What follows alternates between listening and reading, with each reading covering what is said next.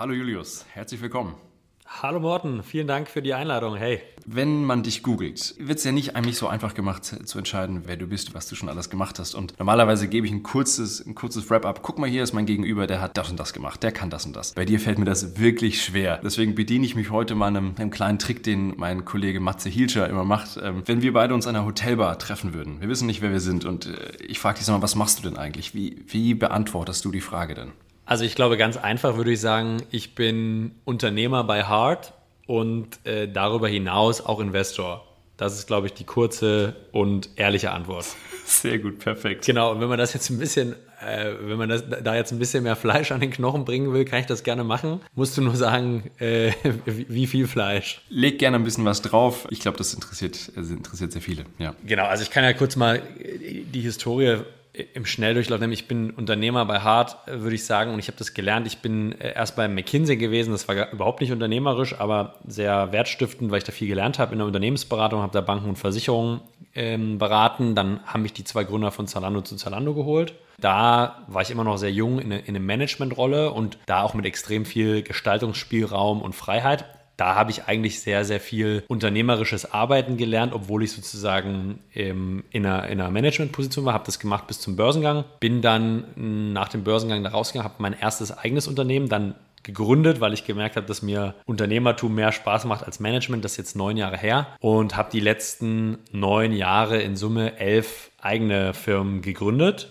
Natürlich nicht alleine, sondern immer mit einem oder mehreren Co-Foundern. Auch mit der Zielstellung, dass diejenigen, wenn die Idee, die wir da haben, funktioniert, long-term das Business operativ äh, treiben und übernehmen. Und mache seit drei bis vier Jahren sehr fokussiert Investments in B2B-Softwareunternehmen, in B2B SaaS und helfe da vor allem auf der Vertriebsseite. Also das, was ich in meinen eigenen Companies, die alle B2B sind, gelernt habe und was mir da viel Spaß macht, versuche ich auch weiterzugeben an Companies, wo ich investiere. Und genau, also beschäftige beschäftige mich sehr, sehr viel mit Vertrieb und sehr, sehr viel mit SaaS. Perfekt, vielen Dank. Das hat, glaube ich, einigen schon geholfen, dich ein bisschen einzuordnen. Und das ist ja auch der Grund, warum wir heute sprechen. Deswegen hatte ich dich ja gefragt, ob du mit in den, in den Podcast kommen möchtest. So, du sagst großer Fokus auf SaaS. Du hast elf eigene Firmen. Wenn man sich deinen Track Record auf LinkedIn noch anschaut, da sind noch diverse andere Firmen, wo du als Advisor mit dabei bist. Ich gehe davon aus, du hast meistens auch den Sales-Hut mit auf. Also wenn du advised, auch immer ganz stark im Sales. Da hat eigentlich jeder immer Fragen zu. Kannst du mir da so ein bisschen erzählen, erzählen, was erzählst du denen da oder was für Themen behandelt ihr da? Das ist,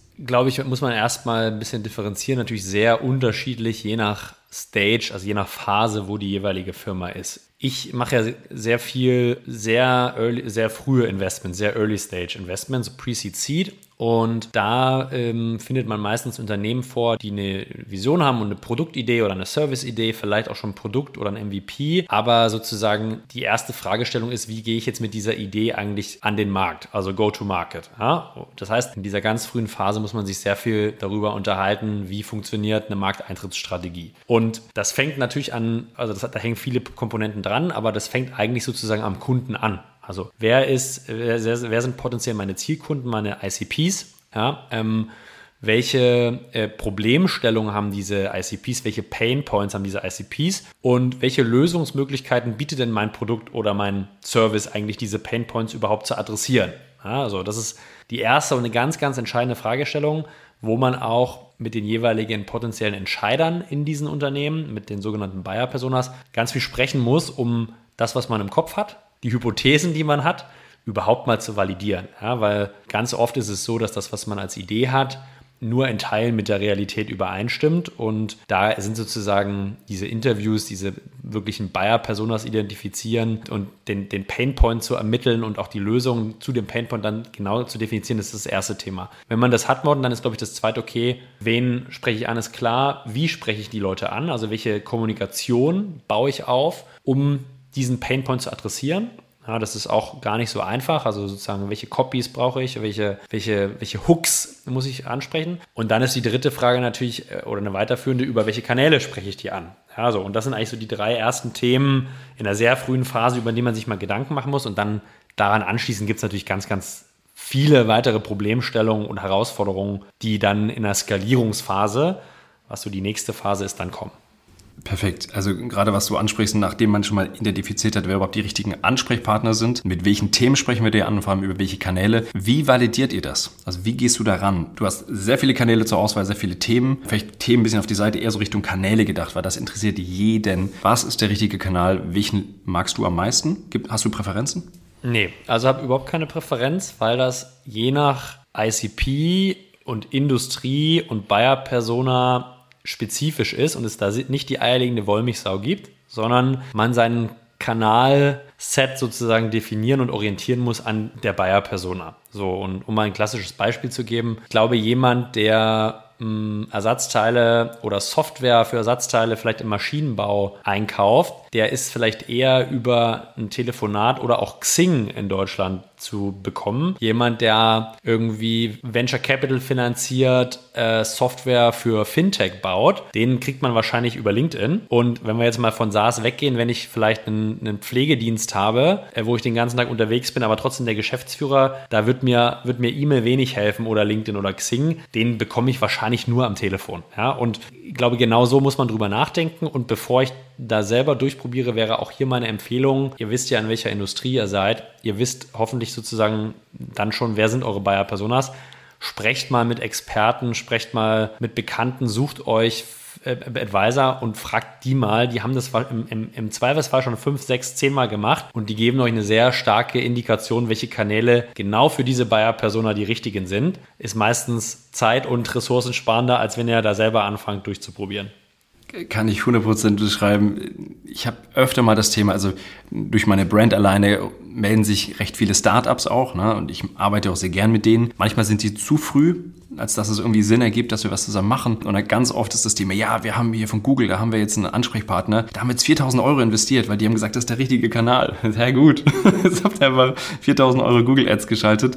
Ähm, hat eins davon funktioniert? Nee, ähm, genau, weil eben das Gespräch gar nicht richtig stattgefunden hat, ja. Ja, und ich glaube, da so, sollte man nicht mit den Leuten sprechen, die die Budgets haben wollen in den Kanälen, ja, weil so genau, wie du sagst, genau. die, die werden ja viel erzählen, sondern im besten Fall spricht man halt mit jemand, der schon lange in der Industrie unterwegs ist, ja, vielleicht auch jemand, der irgendwie im Mittelständler ja. arbeitet oder in einem großen Unternehmen, der einfach viel Industrieerfahrung hat. Oder man spricht mit ähm, Investoren oder Angels, die schon fünf, sechs, sieben Investments in dem gleichen Bereich haben, weil die haben diese Journeys alle schon mal durchlebt und die können euch mit einer sehr, sehr hohen Wahrscheinlichkeit sagen, was ist vermeintlich das beste, die best, der beste Mix aus Kanälen für die jeweilige Industrie, für die jeweilige Buyer-Persona. Absolut. Jetzt sagt die, die Zielgruppe, sagt, ja, das und das ist jetzt vielleicht der richtige Weg für uns. Ähm, oder du hast dich für, auf einen Kanal geeinigt. Jetzt hast du dann ein Team an, entweder mit Co-Foundern oder du hast einen Head of Sales eingestellt und sagst, du, weißt du was, du ziehst jetzt hier den Vertrieb mal für die Company auf. Erstens, worauf achtest du, wenn du einen Verantwortlichen für den Vertrieb einstellst und wie supportest du den? Also der Frage würde ich mal einen wesentlichen Punkt verabstellen. Ich würde würde ganz vorsichtig sein, mit zu zeitig einen Head of Sales einzustellen. Ja? Also ich glaube, gerade in so frühen Phasen ist es extrem cool. wichtig, dass jemand aus dem Founder-Team da ganz, ganz nah dran ist und jemand aus dem Founder-Team den Hut für Sales aufhat. Warum? Ihr, ihr werdet aus ganz vielen Gesprächen mit Kunden super viel Input bekommen für euer Produkt, für eure Dienstleistung. Ihr werdet Input bekommen, welche Features fehlen, Input bekommen, welche Kommunikation gut ist oder schlecht ist. Und ähm, ich glaube, da ist es ist es überhaupt nicht sinnvoll, einen Head of Sales zu zeitig reinzuholen. Ein Head of Sales oder ein VP ist in meinem Verständnis eigentlich immer jemand, den man holt, wenn man schon ein skalierbares Playbook hat und derjenige dann sozusagen die Organisation von fünf, sieben Leuten auf 20, 50 bringen soll. Ja, also das vielleicht vorab gestellt. So, das heißt, wen würde ich, wen würde ich heiern an erster Stelle? Ich würde wahrscheinlich jemanden heiern, der, der sozusagen, ich nenne das immer ein Sales Pioneer ist. Gut, und das muss ja. jemand sein, der im besten Fall, die Profile sind natürlich schwer zu finden, der Erfahrung hat im Vertrieb als Vertriebler selber, also in, wahrscheinlich ein Account Executive, der zwei, drei Jahre Erfahrung hat, der immer noch hungrig ist, der Lust hat, selber zu verkaufen, der aber auch, sag ich mal, eine gewisse unternehmerische Weitsicht hat, um vielleicht schon so die ersten Prozesse für ein potenzielles Team aufzubauen. Ja, und die, diese Profile sind natürlich super rar, ja, aber ähm, da würde ich mir einfach viel Zeit nehmen, so jemanden zu finden. Und wie supporte ich den dann? Also ich glaube, das ist ähm, die zweite Frage. Also erstmal natürlich, indem ich den ganz, ganz eng bei mir mitlaufen lasse. In dem Moment, wenn ich sozusagen erst Founder Sales mache und das dann an den übergebe, dann braucht er einen ganz engen Austausch. Ja, also der, der muss dann sozusagen eigentlich mit mir nachts ins Bett gehen, äh, damit er alles das versteht und im Kopf hat, was ich selber als Gründer im Kopf habe. Das ist das Erste. Ich glaube, das Zweite ist Vertrauen. Ja, also das ist der Erste, der nach mir Sales macht in meiner Company. Und äh, das funktioniert nur, wenn ich zudem blindes Vertrauen habe. Das muss man sich natürlich auch ein bisschen verdienen, aber äh, man muss schon vertrauen, dass der das selber kann. Ja? Und natürlich, ja. dritter Punkt, klar, braucht er auch ein gewisses äh, Set an Ressourcen. Der braucht mhm. gewisse Technologie, äh, Sales Enablement Technologie, der braucht ein bisschen Budget dafür, der braucht wahrscheinlich auch Entscheidungskompetenz, seinen, äh, seine ersten zwei SDRs einzustellen, wenn ich halt eine SDR-AI-Orga baue. Also gewisse Form von Ressourcen muss man dem natürlich auch zur Verfügung stellen. Ja, absolut. Und wenn du ihm jetzt die Autorität gibst oder die Entscheidungsmöglichkeit, du kannst jetzt ein Team aufbauen, was ist dir denn in einem Sales-Team wichtig? Also du wirst ja trotzdem, erstens wirst du jemanden einstellen, der dir wahrscheinlich in der, in der, in der grundsätzlichen Ethik, Einstellung, Blick auf die Welt sehr ähnlich ist. Also was ist dir wichtig in einem Sales-Team? Wie muss das funktionieren? Sind das Einzelcamper für dich? Sind das, ist das ein Teamspiel? Wie, wie siehst du das? Also ich glaube, ähm, so dieses Wolf of Wall Street Image, was man manchmal irgendwie im Kopf hat und äh, jeder äh, hängt am Telefon und es gibt Leaderboards und äh, man muss der Beste werden, da halte ich wenig von. Ja? Äh, und da hat sich wahrscheinlich mein eigenes Mindset auch über die letzten zehn Jahre etwas gedreht.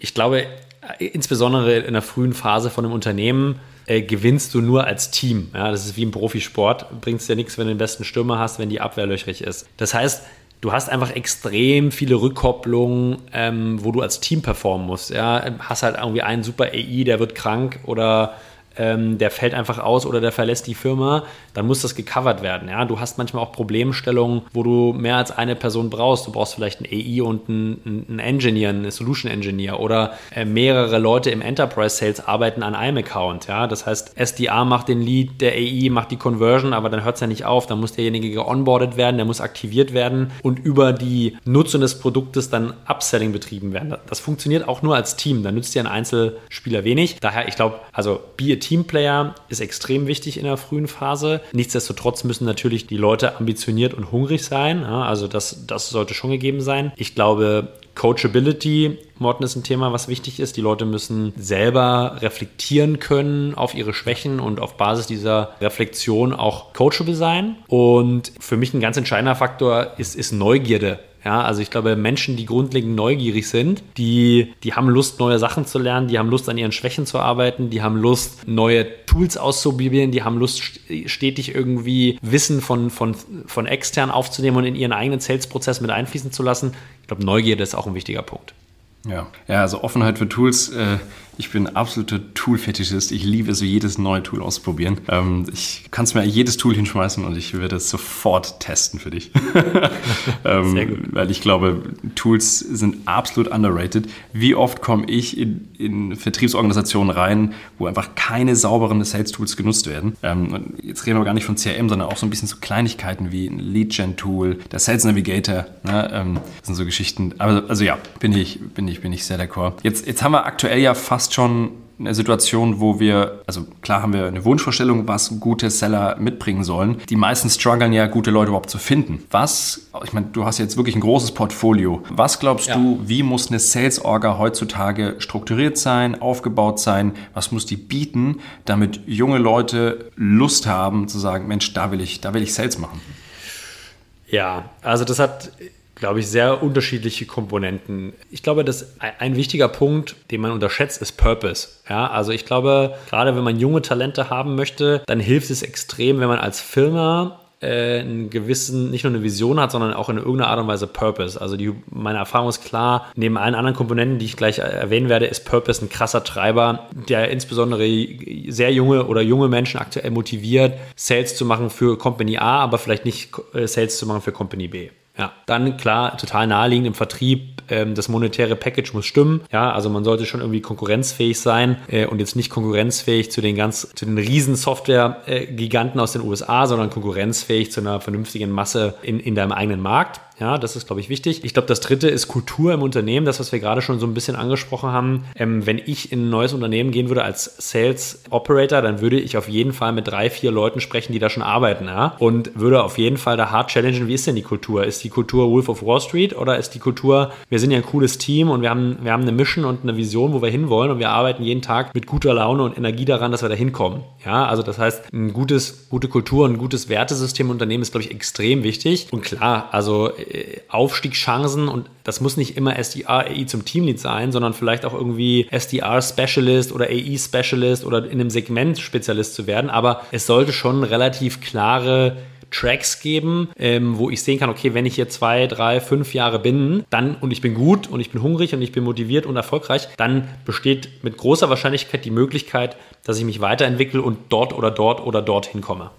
Jetzt hast du vorhin schon gesagt, ähm, Head of Sales würdest du sowieso immer noch möglichst lange warten. Also vielleicht machst du erstmal Founder Sales, dann holst du dir zwei, drei SDRs, vielleicht ein AE. Was hältst du von aus der Mannschaft heraus den Head of Sales entwickeln versus ich hole von außen ein Head of Sales in bestehendes Team mit dazu?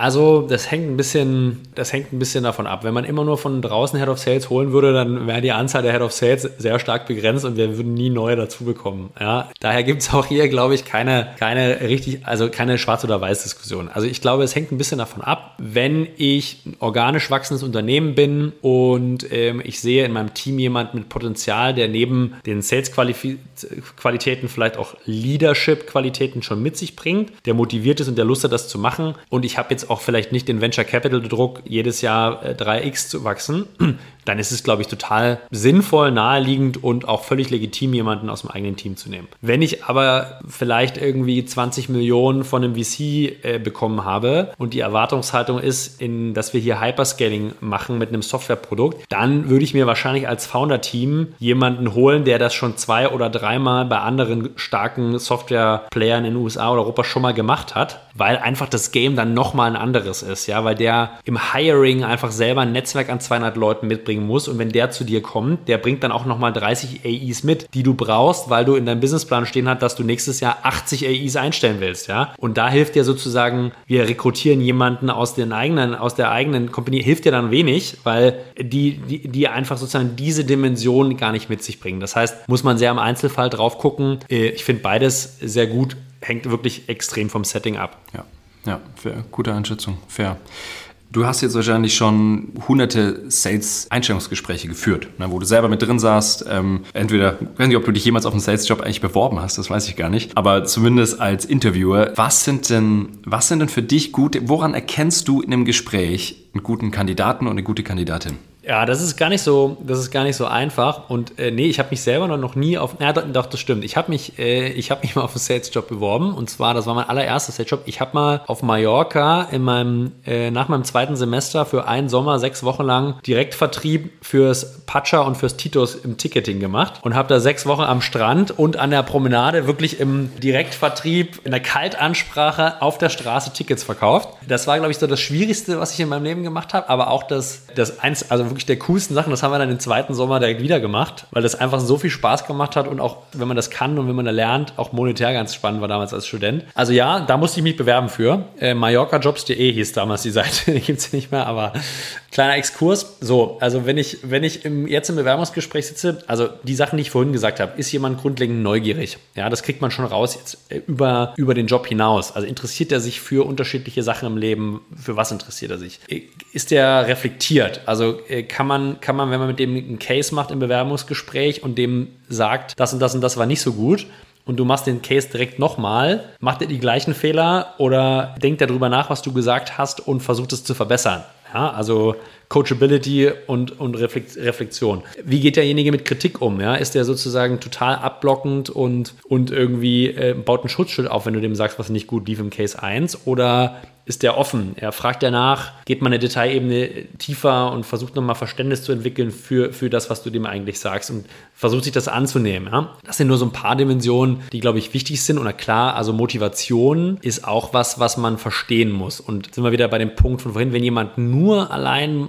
monetär äh, motiviert ist, dann wird es wahrscheinlich mit einer, mit einer sehr großen Wahrscheinlichkeit clashen mit dieser wichtigen Teamkomponente, die wir vorhin besprochen haben, Morten. Ja, dann holst du dir halt eher jemanden rein mit einer sehr starken Ellenbogenmentalität. Das heißt, zu verstehen, warum wollen Leute zu dir äh, und das dann auch einordnen zu wissen, das ist, glaube ich, auch entscheidend. Sehr cool. Hast du für die Gründerinnen und Gründer, die hier im, ja, quasi im Publikum mit uns gerade virtuell sitzen, was hättest du so zwei oder drei, idealerweise machen wir mal drei Punkte, so drei Punkte, wo du sagst, wenn ihr euer Sales aufbaut, also wir gehen davon aus, davon aus die wissen, ihren ICP haben sie, also sie sind nicht mehr so ganz am Anfang, sondern jetzt geht es darum, sie haben schon ein paar Kunden gesammelt, vielleicht das erste Team aufbauen. Welche drei Tipps gibst du gerne an die Hand? Mhm. Also ich glaube, das erste Thema, das erste Thema ist, diese ICPs auch in der frühen Phase regelmäßig zu hinterfragen. Äh, das ist ein bisschen painful, aber das sollte man die ersten ein, zwei, drei Jahre definitiv immer wieder machen. Einfach um sich selber davor zu schützen, dass man mit dem initialen ICP, was man definiert hat, die ganze Zeit in eine Richtung rennt und vielleicht es gar nicht so die richtige Richtung ist. Ja? Das zweite Thema ist auch noch Pre-Sales-Team, ist mein Produkt wirklich challengen. Also wie Value-Adding ist mein Produkt, bevor ich anfange damit zu skalieren. Ja, das ist auch ein Punkt, habe ich jetzt letztens mal mit, mit Jasper Masemann von, von HV, äh, HV lange ähm, diskutiert. Viele gehen irgendwie raus in eine Skalierung mit einem halbfertigen Produkt oder einem Produkt, was noch gar nicht Wert stiftet. Ja? Das heißt, eigentlich müsst ihr wirklich mal eure, eure Kunden, die ihr habt, eure Pilotkunden fragen, wie weh tut es euch, wenn wir dieses Produkt wegnehmen. Und wenn da nicht 40, 50 Prozent sagen, es tut extrem weh, dann solltet ihr vielleicht eher noch am Produkt eine, einmal weiterarbeiten, bevor ihr in Sales geht. Und dann, glaube ich, ist das der, der entscheidende Punkt. Seid wirklich sehr selektiv und vorsichtig, wen ihr neben euch als erstes hired. Und der Markt ist schwierig, hast du schon gesagt, Morten, aber dieser erste Sales Pioneer, dieser erste Hire oder diese ersten Sales, die sind extrem entscheidend, welches Szenario-Pfad euer Unternehmen einschlagen wird. Und wenn ihr nicht 100% überzeugt seid, dann macht es nicht. Mhm. Ja, man, man neigt dann dazu, Talent ist knapp, man braucht den ja schnell und äh, er hat ja auch so ein paar gute Dimensionen, aber irgendwie so richtig 100% bin ich happy, aber eigentlich, ja, lasst doch mal probieren, macht es bloß nicht. Kostet euch extrem viel Geld und meistens sechs bis zwölf Monate Zeit. Daher sehr, sehr vorsichtig sein in, in den ersten Hires. Cool. Ja, vielen Dank. Sehr gute, gute Insights. Und ja, ich glaube auch mit dem, den, der letzte Punkt, äh, ich hatte mal einen Chef, der meinte immer lieber Lücke statt Krücke. Ich habe ich, hab ich damals überhaupt nicht verstanden, bis ich meinen ersten Fail mal geheiert habe. Also ja, lieber, lieber nochmal die Lücke behalten, anstatt da jetzt die falsche Person. Also ja, voll. Gerade am Anfang, wo auch das Geld nicht, nicht äh, sofort da ist, das Budget ähm, für die Person. Super. Mensch, fantastisch. Absolut. Lieber Lücke statt Krücke würde ich sofort ja. unterschreiben wollen. Absolut. Sehr cool. Ähm, gibt es etwas, was wir als diese Podcast-Community für dich tun können? Hast du irgendein neues Produkt, das getestet werden soll? Hast du irgendein neues Projekt, wo du sagst, schau dich das mal an? Gibt es irgendwas, was wir für dich tun können? Ihr Lieben, nee, also das ist super nett. Aktuell nicht. Ich lade natürlich jeden ein, der Lust hat und sich mit, mit Software as a Service beschäftigt, mal bei uns im Podcast Artist on Air reinzuhören. Ich glaube, da gibt es sehr, sehr viel valuable Insights von anderen SaaS-Foundern und so den Top-VCs und Investoren hier in Europa. Mochten aus der Zukunft hier. Was Julius und ich damals noch nicht wussten, ist, dass wir eben doch was zu verkündigen haben, zu verkünden haben. Und zwar ist es das Artist Circus Festival. Ihr kennt wahrscheinlich die langweiligsten Sales-Konferenzen, alle in Anzug, Krawatte und so richtig geil ist es nicht. Oder es sind reine Recruiting, Recruiting-Festivals. Und äh, Julius hat das Thema angegangen, ist das Thema angegangen und wird das ändern. Und zwar nächstes Jahr im April 2024 gibt es ein unfassbar geiles Festival, speziell für Sales and Customer Success. Und einer der Speaker werde ich sein. Deswegen freue ich mich total, das mit euch teilen zu können. In den Kommentaren habe ich den Anmeldungslink für die Warteliste reingepostet. Und das wollte ich jetzt einfach mal kurz hier lassen, bevor es gleich zu Ende geht mit dem Podcast äh, die wir jedes, jede Woche zu Gast haben. Aber ansonsten, äh, nee, freue ich mich, äh, wenn ich ein bisschen Wert stiften konnte. Wer darüber hinaus Fragen hat oder äh, äh, ein Problem, schreibt mich gerne an auf LinkedIn. bin ich immer sofort greifbar, aber versuche eigentlich allen Anfragen nachzukommen. Und ähm, das Angebot Morten nehme ich sonst an anderer Stelle gerne mal auf. wenn ich was habe, melde meld ich mich bei dir und plane ich dann für meinen Umzug ein. Sehr gut. Morten, ich, ich brauche mal 14 Leute für einen Umzug, bitte. Ja, gut, ich, ich starte einen Aufruf hier im Podcast. Sehr gut. Nee, vielen, vielen Dank fürs Angebot, super lieb. Ähm, gut, vielen Dank, dass du da warst. Und ähm, alles Gute, wir hören uns bestimmt mal wieder. Vielen Dank für die Einladung und äh, allen äh, gutes Wachstum und gutes Gelingen. Ciao, ciao, macht's gut, ihr Lieben.